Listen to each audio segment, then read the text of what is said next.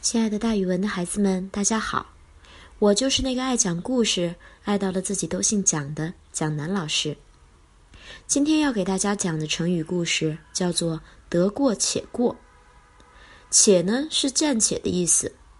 这个成语是说，只要能够过得去，就这样过下去，形容胸无大志，混一天是一天。传说呀，五台山上有一种鸟，叫寒号鸟。嚎呢，就是嚎哭的嚎。为什么叫这个名字呢？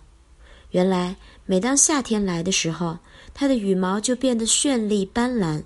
这个时候，它就展开翅膀，在枝头跳舞，扭来扭去，到处炫耀给别人看，说：“你们看呀，你们看呀，我真是美丽！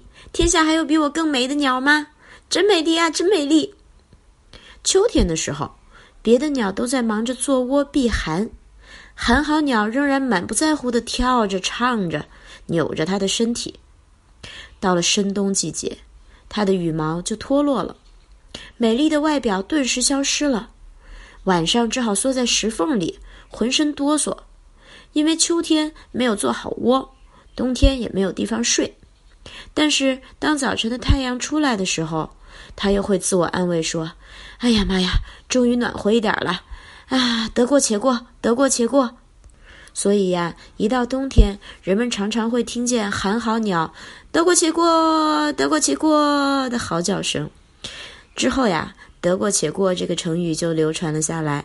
它形容过一天算一天的混日子，也常常形容工作或者生活马马虎虎、敷衍了事儿。孩子们，咱们可以这样造句：工作的时候还是应该严谨一点儿。